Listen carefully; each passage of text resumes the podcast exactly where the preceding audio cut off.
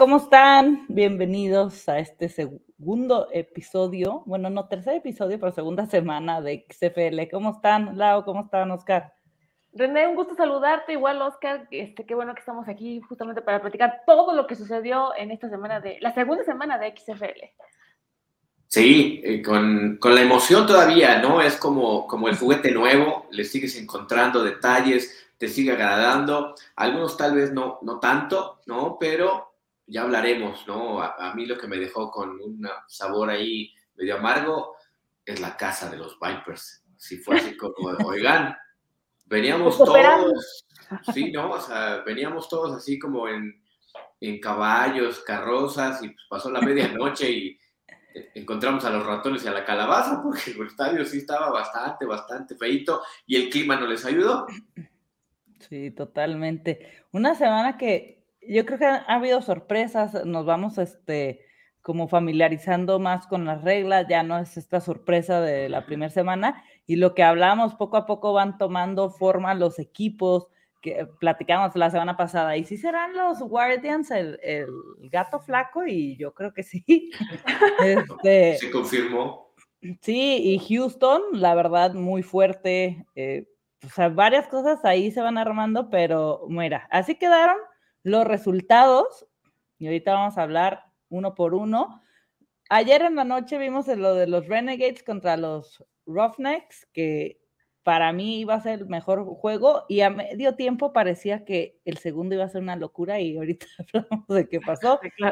Gana Houston 23-14, después como dicen Las Vegas perdió 6-18, los Guardians 12-30 cayeron contra San Antonio, en los Sea Dragons otra vez por unos puntitos contra los de San Luis, ¿no? Estos fueron los cuatro resultados de los partidos. ¿Alguno que les así en general les haya sorprendido? El de los Guardians, de los Guardians, ¿no? O sea, realmente confirmamos lo, lo, que ya veníamos sospechando desde un principio, pero, pero no pensábamos que iba a ser tan feo, ¿no? O sea, realmente no se ve para dónde, digo, ya lo platicaremos, pero sí como que esperábamos más, ¿no? No sé. Sí, totalmente. Sí. Sí, y el, el, de Renegades contra, contra Houston, ¿no? Un partido que iba muy bien y de pronto se fracturó a favor, por supuesto, de, de los Rocknets, que terminan metiéndole las manos encima a, a, un equipo que es de los sólidos, pese a lo abierto que termina siendo el marcador. Sí, totalmente. Pues vamos a hablar pasito a pasito. El primero, nuestro este, Thursday Night Football, ¿no? Tuvimos en, eh, este, en el estadio de los Seahawks, estadio conocido. La verdad, me, me, gustó el juego. Este, parecía que Dinucci estaba sacando otra vez el partido. Y, que, y lo, lo, te lo escribí, no sé qué me decías, este, estábamos platicando del juego y hacen al final una, un touchdown y en vez de irse por, por dos puntos, que hasta de noche va y le hace así como al coach, como por dos, por dos, y mandan la jugada por tres, no lo hacen y con un gol de campo gana San Luis, ¿no? Que esas que dices, ¿qué onda? O sea, ¿por qué vas por tres? Y siento que eh, ahora esta opción de ir por uno, dos o tres puntos les jugó al, al cocheo como la otra cara, ¿no? Este, de poder alcanzar, o sea, le, se engolosinaron y decir, no, ni con un gol de campo nos van a alcanzar. Y tómala, pues se pusieron el pie solos. Una vez más. Pues sí. No, pero él sí quería ir por dos. Ahora sí fue como de. es como el, es como viene el lobo, bien el lobo. no, no, tú siéntate, nada.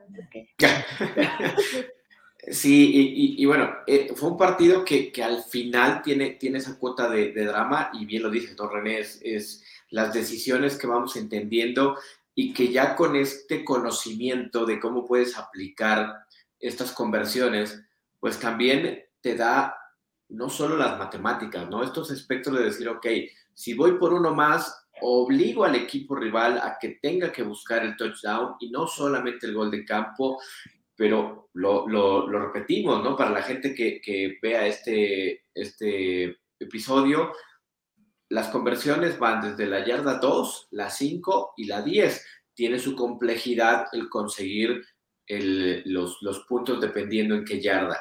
Pero aquí, cuando puedes abrir el partido, puedes garantizar, decir, ok, de menos, vámonos a tiempo extra por cualquier cosa. Claro. Eh, tiene, tiene su, complejidad. Sí, se, se, se, engolosinaron y pues dieron al traste con la buena actuación de, de Dinucci, que ya lo platicaremos, cuestionado y todo, es el líder de la XFL hasta el momento. Iván cero. Aunque usted no lo crea, pero sí. es que lo da todo, de verdad, yo lo veo, corre, lanza, o sea, sí, sí está padrísimo. Yo, ahora que, me gustan las apuestas, pues me metí a ver y todavía no hay este, proposiciones de jugadores, solo hay líneas, pero yo decía, es que las yardas por tierra de Dinucci serían algo increíble, porque él de verdad lo está dando todo y va muy desgastante. O sea, San Luis se puso 2-0 y los Sea Dragons 0-2, ¿no? Sí, y, un equipo de, San Luis que está demostrando que es, es este equipo que no hay que dejarle ni un segundo en el reloj porque aprovecha cualquier circunstancia, ¿no? Eh, AJ McCarron, del otro lado de los eh, Battlehawks, un coreback también, que lo hace absolutamente todo, ¿no? Lanza, casi casi se autolanza los pases como cuando jugabas en la cuadra o en el jardín, ¿no? Y te lanzabas el balón tú solo, porque fue líder corredor para el equipo de, San Luis también, eh, AJ McCarron.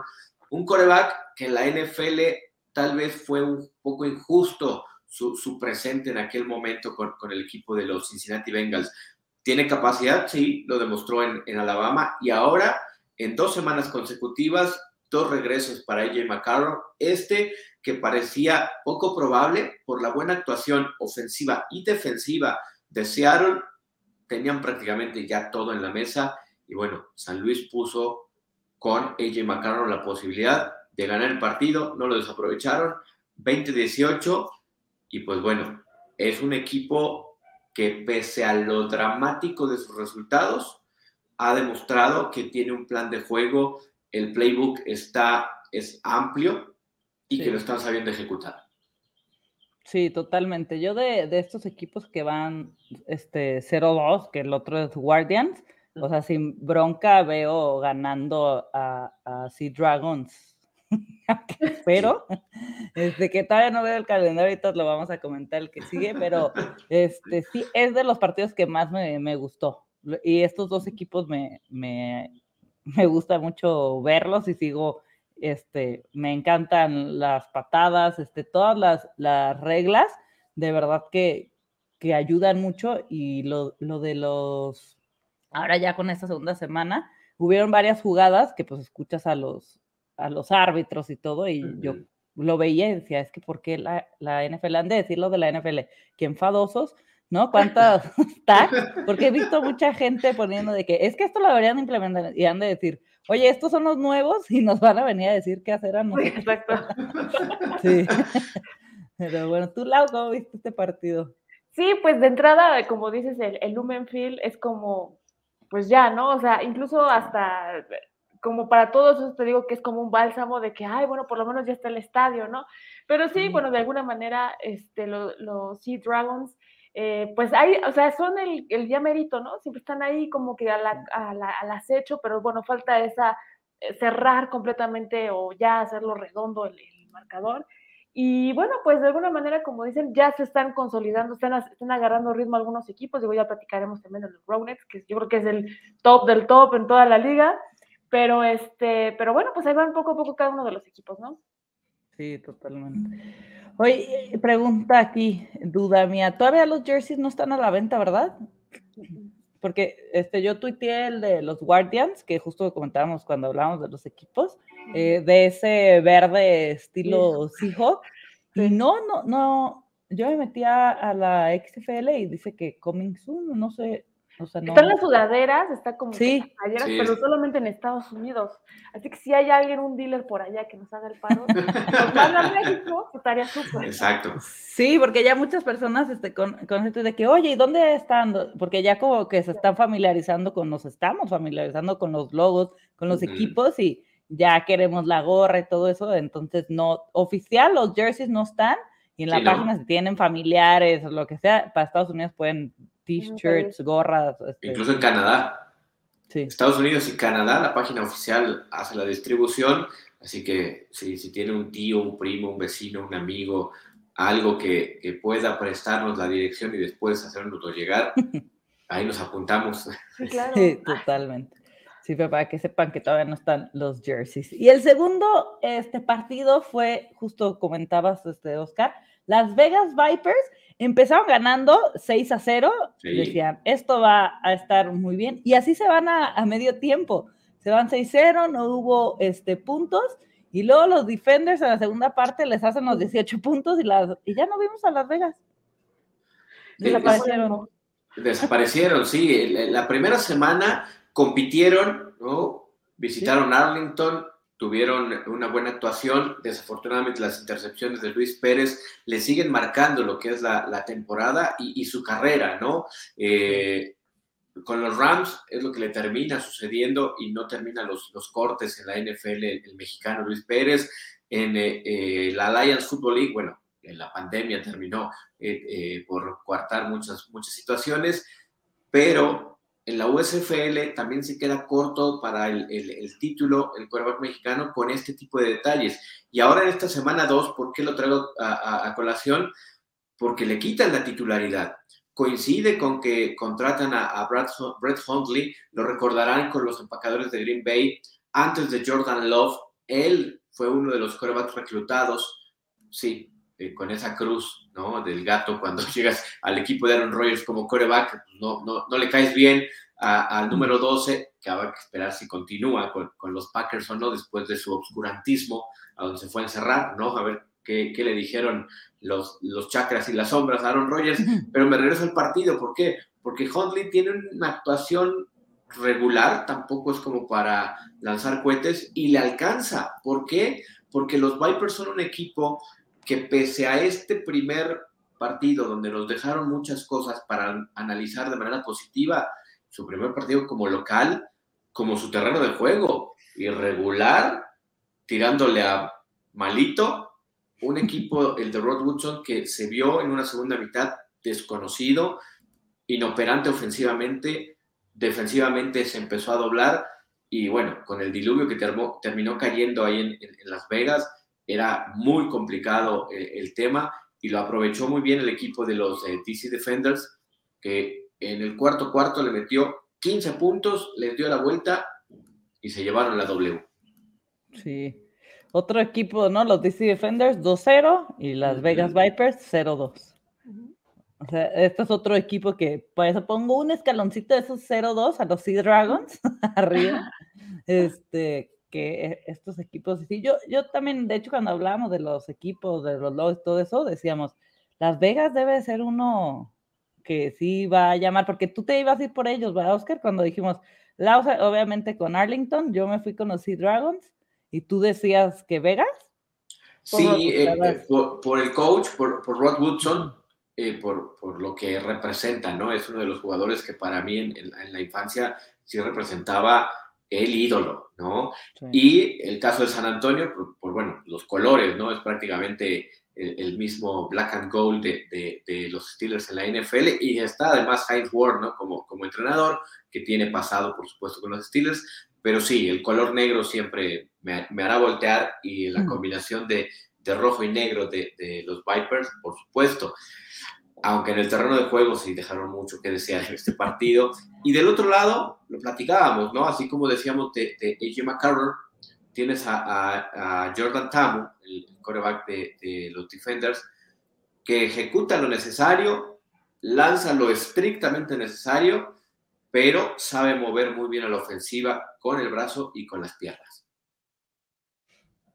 Total. ¿En tu lado cómo viste este juego? ¿Qué, pues igual, pienso que también sí el terreno de juego tuvo que ver, porque el hecho de que había muchos resbalados, o sea, sí era así como que jugadas muy accidentales, donde, bueno, pues igual eh, es para los dos equipos, ¿no? Pero entre que los Vipers todavía están como que no están tan sólidos como los Defenders, porque creo que sí, realmente, si están un escaloncito también más, sí, definitivamente mostraron mucha más autoridad los Defenders, y por eso fue que al final, pues, aprovecharon y el coreback también su consistencia es mucho más sólida, es mucho más seguro y propone más cosas que obviamente lo que están haciendo con los Vipers, ¿no? Entonces, tienen que apurarse o tienen que hacer esos ajustes porque si no, pues las semanas van avanzando y, ya vamos viendo, ¿no? Eso es lo interesante, ¿no? De este proceso de los equipos, donde sí es nuevo, pero cómo se van de alguna manera, ya vas viendo como que dices, ah, aquí hay, aquí hay futuro, ¿no? Y los otros pues hay que, tienen que poner a trabajar.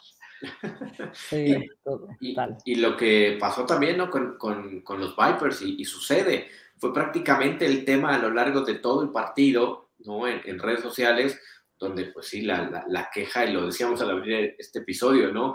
Eh, eh, en Las Vegas, veníamos de todo el glamour de la XFL, estadios, ¿no? El Lumen Field el jueves por la noche, y Las Vegas, pues no, no vio hacia el futuro, fue como al pasado, ¿no? Fue como llegar a, Las Vegas, pero en la década de los 50. ¿Es el Cashman Field? Exacto. es el de base. Sí, sí. Oye, con esos estadios tan nuevos que tienen, con era para que se fueran ahí a compartir con los Raiders. Hay tanta inversión que hay. Hay que pagar, hay que pagar las cuentas. No. Sí. Y sobre todo por la, la, situación del terreno de juego, ¿no? porque es un estadio pequeño que tiene gradas, está, está muy bien, ya lo quisieran muchos equipos aquí en México, no solo del fútbol americano, de, de muchas otras ligas, pero el terreno de juego parecía que, que, no lo habían mantenido en los últimos, desde que el mundo se fue a pandemia. Sí.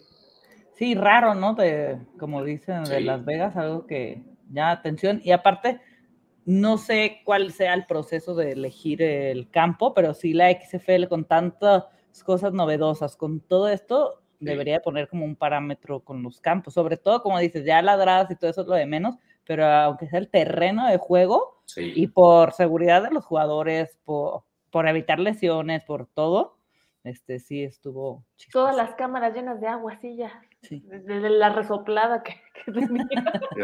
imagínate que, eh, se daba vuelo el viento y la lluvia, ¿no? Sí. Con esa planicie que, que es eh, Las Vegas, pues sí, pobres camarógrafos terminaron. Es cierto, al final del día. Sí, sí, sí. Sí, sí pero bueno así con las Vegas Vipers. Entonces, si pusiéramos así en un ranking de, de, nuestras expectativas cuando arrancamos la temporada, si los Vipers irían un poco hacia abajo. Sí. Se irían deslizando hacia abajo. Sí. Exacto. ¿Quién está dentro y quién está fuera esta semana? Los Vipers, sí, ¿no? Sí, totalmente. Sí. Y luego, el siguiente juego fue el de San Antonio contra Orlando, los Guardians que jugaron este, de locales, los, los Guardians, en el Camping World Stadium y cayeron 12 a 30 contra San Antonio que ve su primer victoria y los Guardians se ponen 0-2. Empezaron a medio tiempo, ahí sí empezaron haciendo puntos los Guardians y no, segundo y tercer cuarto no vieron la zona de anotación y el último cayó ya casi al, final, en el cuarto cuarto. ¿Y cómo vieron a San Antonio? Fue, aquí es cuando entran, porque el otro lo perdieron, pero aquí es cuando entran las dudas. Orlando es muy malo, o realmente San Antonio dijo, ok, vamos a salir a jugar, y o nos estamos viendo esta cortina de humo porque fueron contra Orlando, porque ya encontramos el gato flaco, ya, o sea, la manera de jugar, no, no, no me engancha, o sea, como que hay, es tanto en defensa como ofensivamente, Orlando no se le ve este pies ni cabeza, ¿no? Triste la calavera de Paxton Lynch, ¿eh? o sea, de verdad es terrible, o sea, de verdad así como que no. Sí, si decíamos que los Vipers iban deslizando hacia abajo, bueno, ya los de, los de Orlando ya hasta apañaron el último lugar, porque yo creo que sí son muy malos. Como dices, el tema es que si eh, los Brahmas, digo, son el equipo de papi, pero sí, pues a ver qué, qué tanto le va, por ejemplo, no sé, con, con, otro equipo que tenga la calidad como el tipo de los Rovers. O sea, si vas viendo, te digo, cuáles son estas fortalezas y debilidades que van teniendo los equipos, y si los Guardians en todo lo, o sea, tanto en la ofensiva como en la defensiva, tienen muchísimos huecos, o sea, muchísimas cosas que tendrían que ajustar si es que también están en esta carrera por ganar simpatías de la gente, ¿no? Porque pues, al final tú no vas a querer ir a un equipo que, por mucho que estés en Orlando, pues no, no termine como de, pues sí, de embonar, ¿no? Sí, sí. Eh, eh, encontramos el pick garantizado, ¿no? Con, los Orlando, Orlando Guardians. Eh, y, y, San Antonio lo aprovechó, porque hay que recordar, la semana 1 pierden contra San Luis, un equipo que regresa en el Álamo Dome, que tiene esta primera gran actuación en los últimos minutos, que aplica la regla, ¿no? Aquella de la patada corta, que ahora es una cuarta y 15 desde tu propia yarda 25, le saca el partido a San Antonio y ahora se aprovecharon de, de, sí, el rival más débil, decían por ahí, ¿no? Que, que son los Guardians. Lo de Paxton Lynch es de llamar la atención, es un coreback que llegó a la NFL hace algunos años, con todos los reflectores, pero ha sido más oscuridad que cualquier otra cosa. Y en estas dos primeras semanas, sí, de todos los corebacks, me parece que de los conocidos, ratificamos el por qué lo conocemos, ¿no? Porque las actuaciones no han sido para nada positivas por parte de Paxton mm. Lynch y enfrente un equipo sólido que encontró en la segunda mitad puntos, abrió tierra de por medio y cuando se dio cuenta el equipo de los Brahmas, dijo, ok, este juego lo vamos a ganar, empezó a navegar. Y del otro lado, la frustración del head coach era ya eh, dramático. Cada ocasión se ensañó con él el, director de cámaras, con justa razón, porque no encontraba cómo, volteaba al cielo, reclamaba, gritaba, volteaba a sus jugadores, había castigos, había cada situación. Una de ellas le terminó perjudicando eh, cuando están por irse al medio tiempo hay una situación para un gol de campo de 54 yardas. Intentan un acarreo para acercar al menos una o dos yardas a su pateador y no, pierden dos yardas y le dejan a José Borregales, nacido en Venezuela, eh, egresado de, los Hurricanes de, Miami, gol de campo de 56 yardas.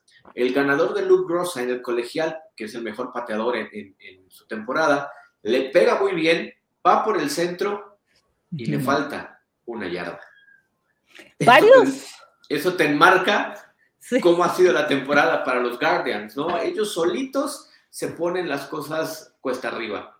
Sí, totalmente. Ahora que ahorita que dices lo de las patadas, varios en, los, en los cuatro partidos que vimos, este, muchos se quedaron cortos, ¿no? O sea, yo decía, ya, y aparte súper bien, nada de desvíos, decía, sí, va a entrar, y pues la cámara está por, por detrás, y veías, no, y yo, ¿qué onda? Y ya de, lado, y les faltó a muchos de, a partir de 50 yardas, ahí es donde ves este, la potencia de los kickers, ¿no? Llegaría Tucker y, bueno, le falta. Sí, increíble, pero varias, varios, varias patadas este, que yo decía, híjole, mira, aquí hay un punto flaco en los, en los jugadores.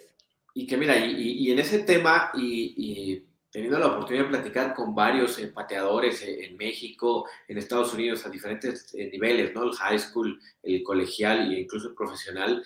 Si en la NFL se ha complicado el tema de los intentos para los pateadores, porque ahora el punto extra es mucho más lejano, ¿no? Martín Gramática, recuerdo mucho una plática con él, donde el, el cambio, el hacer más largo el punto extra, le quitó la oportunidad al pateador de ir calibrando cómo está el terreno de juego, cómo está el clima, la situación para ellos, ¿no? Porque estando cerca podías jalar un poquito más, pero sabías que iba a entrar, no estabas lejano.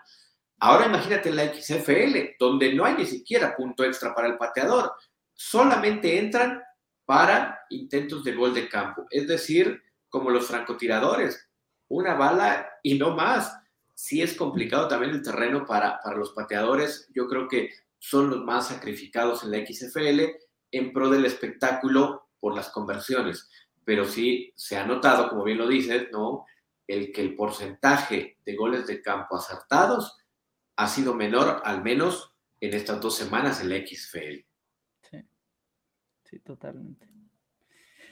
Ay, pues sí. sí, ni ahora. Y de hecho, este, por parte de los Guardians, entró el otro coreback. Este Francois, ¿cómo se? François. De Andre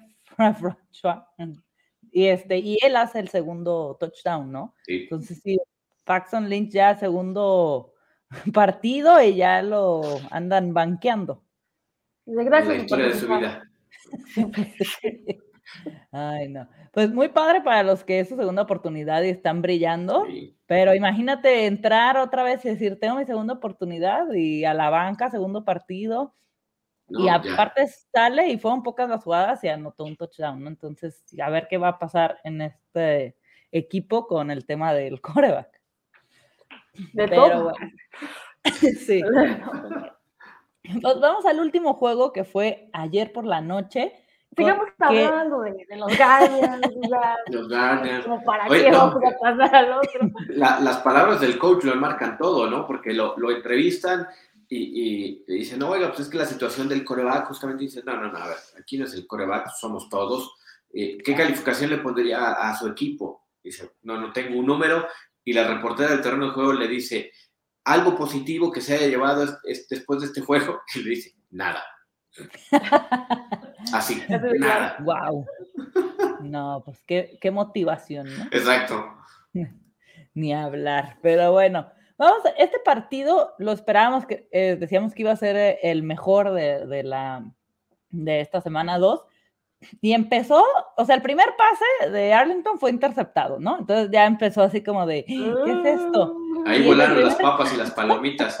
sí, en el primer cuarto hacen 11 puntos los, los Renegades, ay, los Renegades, los, Rednecks, este, y van, y antes de terminar eh, la primera parte, los Renegades se ponen las pilas y nos vamos a medio tiempo 14-11, que decíamos, exacto, este es el partido que veníamos a ver, ajustan los Houston este, Roughnecks y dicen, oye, ¿qué pasó? Y se les acabó, ya no volvieron a ver nada, nada, nada los, los Renegades, y aparte, esos dos touchdowns que hicieron, fueron por, este, aparte fue el mismo jugador, ahorita se me fue la, el nombre, eh, eh, pues fue, pero él mismo provocó los dos. o sea, igual, aparte, le golpea este, el, el, balón y él saca esos dos y los deja, o sea, que si no sacaban puntos, ya iba a ser una, una locura, ¿no? Entonces, ya, ya no vieron nada, nada, nada y pues ganan lo Houston por nueve puntos, que algo muy padre era como, estábamos en el último cuarto quedaban tres minutos y decías, ok, no está terminado por el tema de los puntos. Con una anotación y una conversión de tres puntos, empatas el partido, ¿no? Entonces aquí me hubiera encantado vivir esto por primera vez en, la XFL, decir, wow, este, no están a dos posesiones, se nota ahí que se hubieran ido a, overtime. Este, hubiera estado increíble por esto que platicábamos la, semana pasada que se podía dar, que para esto es la conversión de esos puntos. ¿Ustedes cómo, vieron? A ver, Lau, ¿cómo viste a tus Renegades?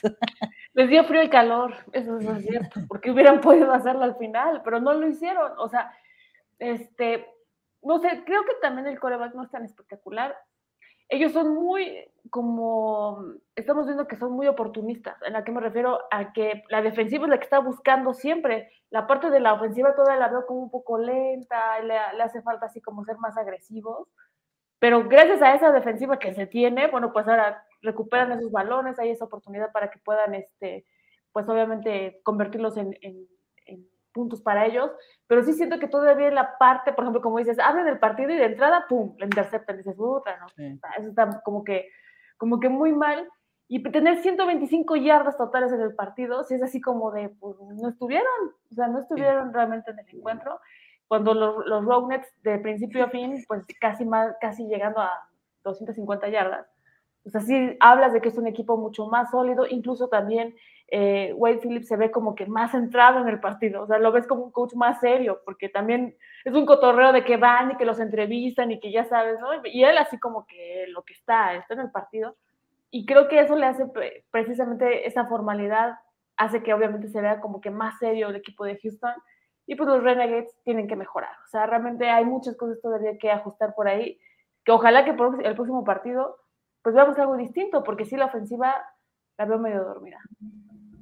Sí, sí, totalmente. Y fueron el coreback, este Drew Pleat de, de, de Renegades, 120 yardas aéreas contra Brandon Silvers, 173. O sea, realmente los números no son tan extravagantes, pero en el tema de, del rushing y todo eso, sí, o sea, este Devon Smith fue el que más corrió por parte de los Renegades y tuvo 16 yardas. O sea, realmente por tierra no nos dejaban hacer nada. Y, es que de ese lado, ¿no? Es, es, la fortaleza del equipo de Houston. Lo vimos en la semana 1, siete capturas de coreback en la primera semana para la unidad defensiva de Wade Phillips, que, que lo, lo, platicábamos, ¿no? Tiene un ADN, por supuesto, de destruir las cosas, y me refiero al terreno de juego, no lo conozco al coach Wade Phillips, ¿no? como persona y como, como niño, pero teniendo al papá que tuvo, Bob Phillips, evidentemente el ADN es defensivo y con este equipo de Houston lo estamos viendo. Apuesta todo a que la defensa genere caos, presione al coreback. Tuvieron cuatro capturas o, cuatro capturas y media en este partido, algo así. Eh, es una defensiva brutal, los intercambios de balón. Inclina la balanza, por supuesto, y eso le, costó, ya lo decía eh, Lau, ¿no? Eh, no se vio una ofensiva como vimos en la primera semana al equipo de Arlington, tiene que ver con este contrapeso que, que tenía enfrente, ¿no? Una, una, gran defensiva que a mí es la que más me, me, me, gusta, ¿no? Porque siendo fan de los Steelers, recargas también un poco de pronto esa, ese gusto por el fútbol con la defensiva. Y este equipo en la XFL dicta todo partiendo de una gran defensiva, limitando al equipo contrario.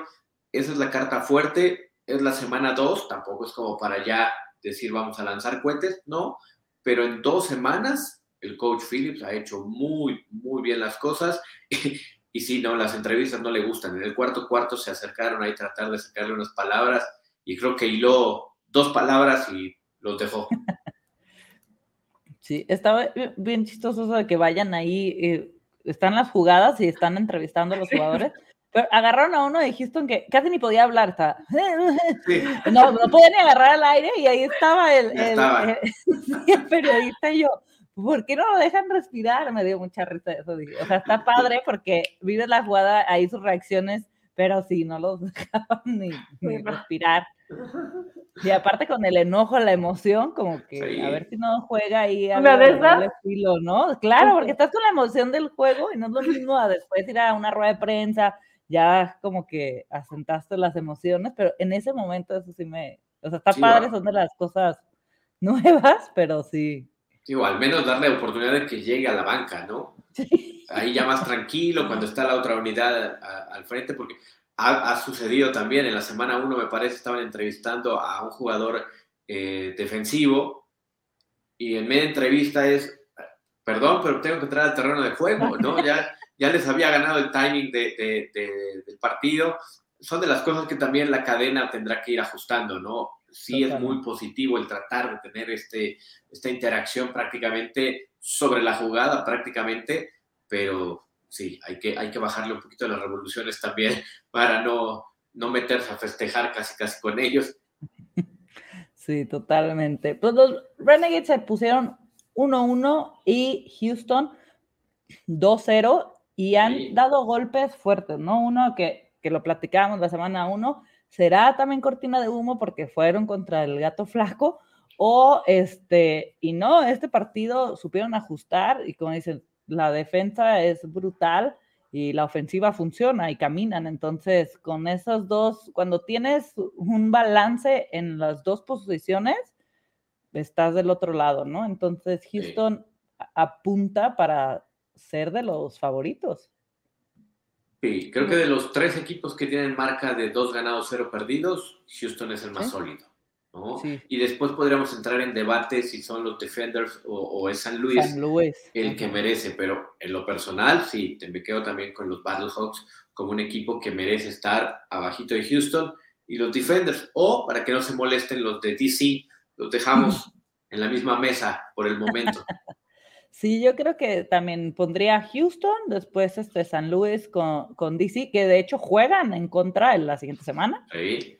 Después pondría los Renegades.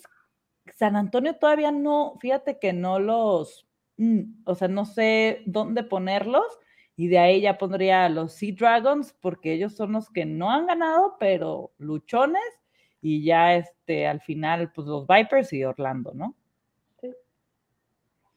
Sí, ahí van son, Son los dos que, pues no, no, no, se les ve cómo, cómo puedan enderezar el camino. Es la semana 2, pero... Sí, totalmente.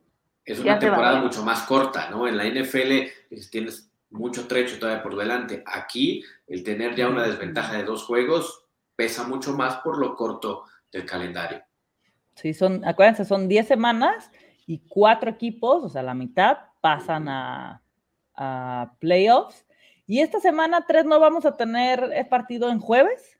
No. Vamos a tener uno en sábado que va a ser Vegas Vipers contra los Sea Dragons, que espero, y los Sea Dragons ya ahora sí saquen el win contra los Vipers, debería ser eso un, win no seguro, porque nada es seguro, y va a ser otra vez las Vegas juegan en casa.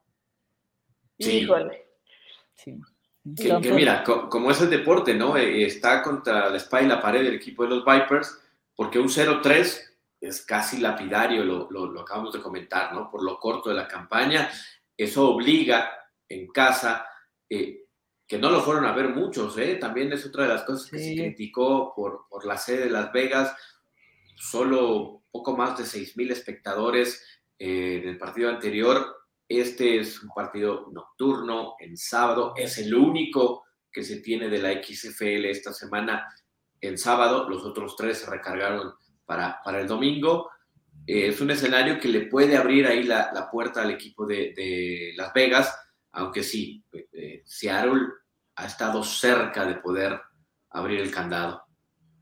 Sí, yo, yo en este voy, sí, Dragons, totalmente. Y aparte Vegas, pues sí, muy padre, es este como turista, es un lugar de entretenimiento totalmente, pero cuesta, o sea, lo hemos visto con los Raiders, es un estadio que parece del visitante, ¿no? Porque hay mucho turismo, el estadio está increíble, pero pasa, y aparte recuerden que casi todos los equipos que hay deportivos son nuevos. ¿Por qué? Porque está creciendo las, las Vegas en este ámbito, entonces no tienen, no habían tenido equipos realmente fuertes en su ciudad, entonces es difícil. Y unos Raiders que llegaron de Oakland, este, está el hockey, está, o sea, pero todo esto ha, ha sido parte de esta evolución que han tenido Las Vegas, entonces es difícil que la gente vaya a ver los, los partidos. Y con los Raiders pasa que de verdad ves cada partido y dices, no manches, o sea, contra los Broncos, pues veías naranja el estadio y con todos los equipos ha pasado y ahora con la XFL pues va a suceder esto, algo debería de ir implementar Las Vegas para la gente que realmente vive ahí porque es una ciudad que pues es turística totalmente. Sí, y, no, y, a los Vipers le pasó lo que a los Raiders, ¿no? En Las Vegas la casa gana, excepto los Raiders y los Vipers. Exactamente. Sí, sí, sí, total. Entonces, a ver qué, qué pasa o qué implementa la ciudad para, ok, ya traje a los equipos, ya tengo los estadios, pero hay que crear afición local. sí. Y que el mundo ha cambiado, ¿no? Porque merece la pena eh, traer el comentario. Durante mucho tiempo, y ese estigma lo tenía eh, Las Vegas, porque es la ciudad de las apuestas, ¿no? Y todo el mundo decía, no, es que cómo va a haber un equipo del deporte que me digas en la capital mundial de las apuestas. Bueno, hoy apostamos en todos lados, ¿no? es lo de menos. Eh, eh, ese tabú también se, rompió ya, pero es un fenómeno raro el que sucede en este tipo de entidades, en concreto eh, Las Vegas, ¿no? Porque no, no cuadra. Y bueno, en el mundo de la XFL, pues también es muy desatinados, insisto, y ha sido el tema hasta hoy por la mañana de la crítica a las condiciones del terreno de juego que vino en detrimento de todo lo que se había logrado como liga. Este es el que te hace voltear y dicen, oigan, ese es el espectáculo que está prometiendo el señor Dwayne Johnson. Ojo que no sé si haya una junta hoy y la roca pueda salir uno de esos personajes enojados. Te voy a dejar en ese calificativo. Total. Y bueno, como decíamos, el domingo van a ser los otros tres partidos, que va este, San Luis, visita a los DC Defenders, que ese, debería ser buenísimo, así como el de los Sea Dragons contra Viper, van este, los 0-2, entonces alguno va a salir con un win, acá alguien se va a ir con, con una derrota, y luego, mira, Arlington va contra los. Ah, un regalito. O espero, ¿eh? Porque no Imagínate que no. Canchón, ¿no? O sea, 800 a 0 a 2. Mira, algún partido deben de ganar, no, bueno, podría pasar, ¿no? Que se fueran 0-10. Que no sea con nosotros, pero que sí, que les pase, que sigan. ¿Cómo, ¿Cómo dices? Es un partido de. ¿Cómo? ¿Cuál? El- la frase que siempre tienes es así como: La vida me ha enseñado a, ¿no? Pero en Ah. el fútbol americano siempre dices: "Este Es un partido que. Es un partido. Ah, Ay, pues, ojalá gane Arlington y después con este Houston contra San Antonio. Entonces, este podría ser un clásico o un ¿no? Sí, y, y- y son de los equipos eh, de esta entidad, ¿no? Lo, lo platicábamos en el primer episodio cuando eh, dábamos a conocer la XFL. Texas tiene tres equipos, es prácticamente el, el epicentro de, de la XFL, y estos dos equipos son de los consentidos. Houston, por toda la tradición que hay en el fútbol americano eh, en, este, en este lugar, y San Antonio, que pues, tiene ahí la venia, ¿no? De, de la roca. Pinta bien, pinta bien, aunque sí creo que es una prueba muy dura Uy. para la ofensiva de, de los Brahmas ante la gran defensiva de los Rockets. Sí, va a estar muy bueno. Creo que, que no quitando, No, pero no. siento que por lo que hemos visto, podríamos decir que los Sea Dragons deberían de ganar, los Renegades deberían de ganar, y los fuertes deberían de ser el de San Luis contra Defenders y San Antonio Houston, ¿no? Ujú. Esas son nuestras, un poco las predicciones de esta semana. Las freak predictions. Ajá, Exacto. exacto. Y, y que mira, en, en dos semanas creo que este nivel de, de- que te va cautivando la liga sigue en ascenso, ¿no? Más allá de lo cuestionado que, que ya lo, lo dijimos, ¿no? Tal vez eh, Paxton Lynch es así como que el negrito en el arroz, ¿no? El estadio de, de los Vipers, pero todo lo demás sigue siendo un tema de desarrollo, de seguir enamorando a la audiencia, al público. Los mismos jugadores me parece que van enganchando también con ese sentimiento de pertenencia, el espectáculo de las reglas, ¿no? Ya lo decía René, la NFL debe estar así de, en buena hora aparece esta liga una vez más, pero Gracias. ahora con redes sociales, porque en la primera ocasión nos dejaron tiempo de, bueno, vamos a analizar, tomaron ciertas reglas, ciertas tomas de televisión. Ahora el efecto es así de, ¿ya vieron en NFL? ¿Ya vieron cómo se pueden hacer las cosas? Entonces creo que los oficiales este, deben de estar ya por echarle una llamada a Tim Blandino para, oye, velos capacitando cómo se maneja el touchscreen y las, las, las tomas, porque creo que la presión va a ser muy fuerte y soy de los partidarios de que sí tiene que dar ese paso a la NFL, que al menos ese tema implementarlo ya en el fútbol Totalmente. americano profesional en la máxima liga que hay en el orbe. Sí, totalmente.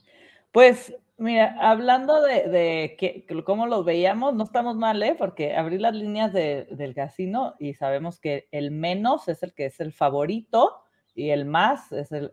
Y todos están, hemos visto que han sido partidos parejos, como sobre todo la primera semana.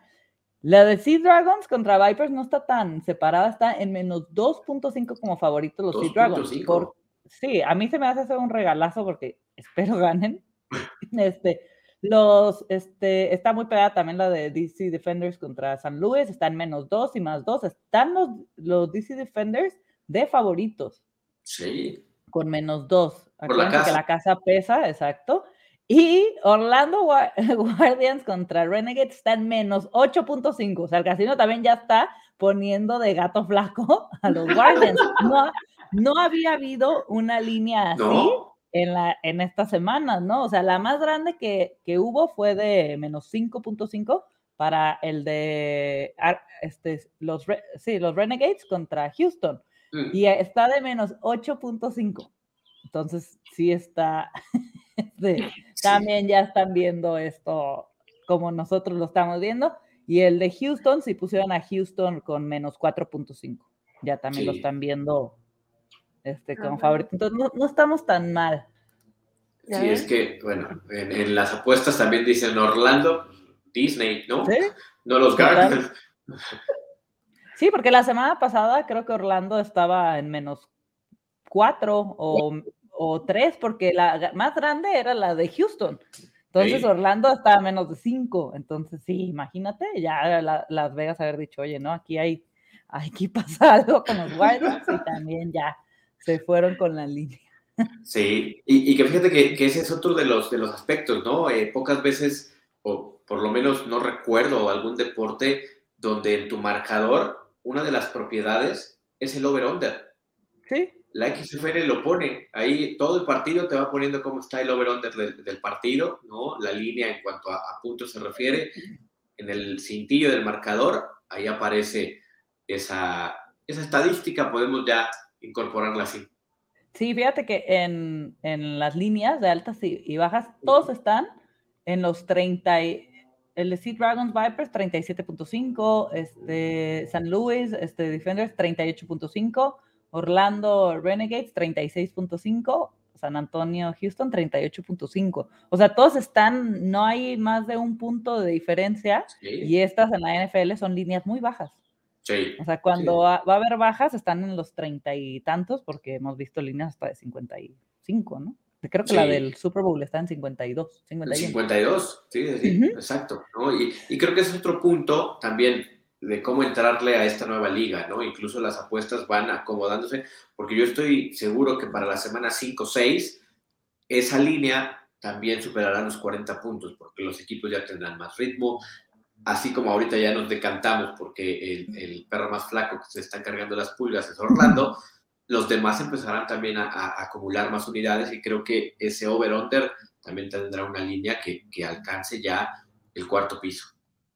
Sí, totalmente. Y aquí en el over-under de los treinta y tantos, juega mucho este tema del, de que no hay patada, no está asegurado ese séptimo punto y depende el el juego, pues se van por, por dos, por tres, y en el de Sea Dragons, el over estaba en 38.5 y quedó en 38. Entonces, si hubieran ido por esos dos puntos, o sea, es una línea súper delgada en el over-under, que yo ahí sí todavía no me meto, porque no la, o sea, por este tema los puntos es una moneda al aire, o sea, te puedes ir bastante arriba, o no vas y ya no el touchdown, ya no estás contando por siete, porque tienes que hacer una jugada, ese séptimo punto no está tan asegurado, digo que a veces pasa que, que fallan los pateadores, pero normalmente ese punto ya cuentas los touchdowns con siete y aquí no, son seis y vemos qué pasa, ¿no? Entonces también por ese factor las líneas no son tan altas. Sí, y esta situación, ¿no, Lau, René, que nos acostumbramos de inmediato porque ¿cuántas veces no recriminamos en la NFL cuando hacen un intento de conversión y lo fallan? ¿no? Y machacamos, lo fallaron. Aquí tienes ya por la naturaleza de la regla el decir, ok, así hay que jugar y si no lo acertamos, pues bueno, vendrá otra oportunidad más adelante. Son, son formas de cómo se, se, se entiende la situación y, en la XFL, al menos en estas dos semanas, creo que nadie ha satanizado el que no se consiga esa conversión como tal, ¿no? Sea de uno, sea de, de, dos o de tres puntos. Sí, totalmente. Ay, pues se acabó la semana dos y ya, pues quedan ocho semanas. Como decíamos, es una temporada muy corta. Así que a sacar esos wins si quieren estar en, en los playoffs. Y duda de super, este, el, campeonato, así como el Super Bowl, ya tiene un nombre, o sea, sé que es en, va a ser en San Antonio, como dice Lau, son los consentidos, entonces va a tener el primer este, este campeonato, pero ¿tiene algún nombre? No, hasta ahorita incluso la presentación fue el juego de campeonato. ¿El qué? El Roca Bowl. Roca Bowl. Del Rock Bowl. Sí, no, solamente lo presentaron así como el juego de campeonato y, listo. Va, perfecto. Sí, dije, igual ya tiene un nombre y yo aquí diciéndolo mal. Que mira, si, si, si, las cosas se, se, ponen, San Antonio no está tan lejos, ¿no? y no, no está el tan 13 de mayo. Sí, llegan los Renegades Imagínate.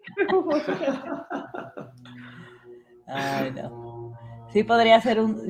Yo, así te digo, haciendo predicciones, podría ser un, Houston. Yo digo que Houston sí va a llegar contra un San Luis. Ese estaría muy bueno, sí. Estando en semana 2, me parece que son. No, no te digo que no a esa combinación, ¿eh? Sí, a mí. semana me- 2, es semana 2, Eh, ya haciendo las predicciones. Pero sí, bueno. Pues con esto nos despedimos. Bueno, Mel Kiper así Este- arrancó con el draft, déjanos a nosotros con la XFL, ¿no? No, Total. no, no, no. Renegade. Pues sí. Renegades. Pues perfecto, chicos. Con esto cerramos la semana este, 2. Esto está poniendo muy bueno. Los partidos, la verdad, estamos contentos con lo que están siendo. Y nos vemos la siguiente semana para ver qué sucedió, a ver qué equipo ya rompió el cero o quién va a ir este 3-0 o dominando la. Guardian, champion, Champions of the World, imagínate. Imagínate que, que le ganen a tus Renegades. No, la bueno. Imagínate, ¿no? Y la siguiente semana estaremos hablando que ya se nos encimaron dos ligas, la mexicana y la. XFL.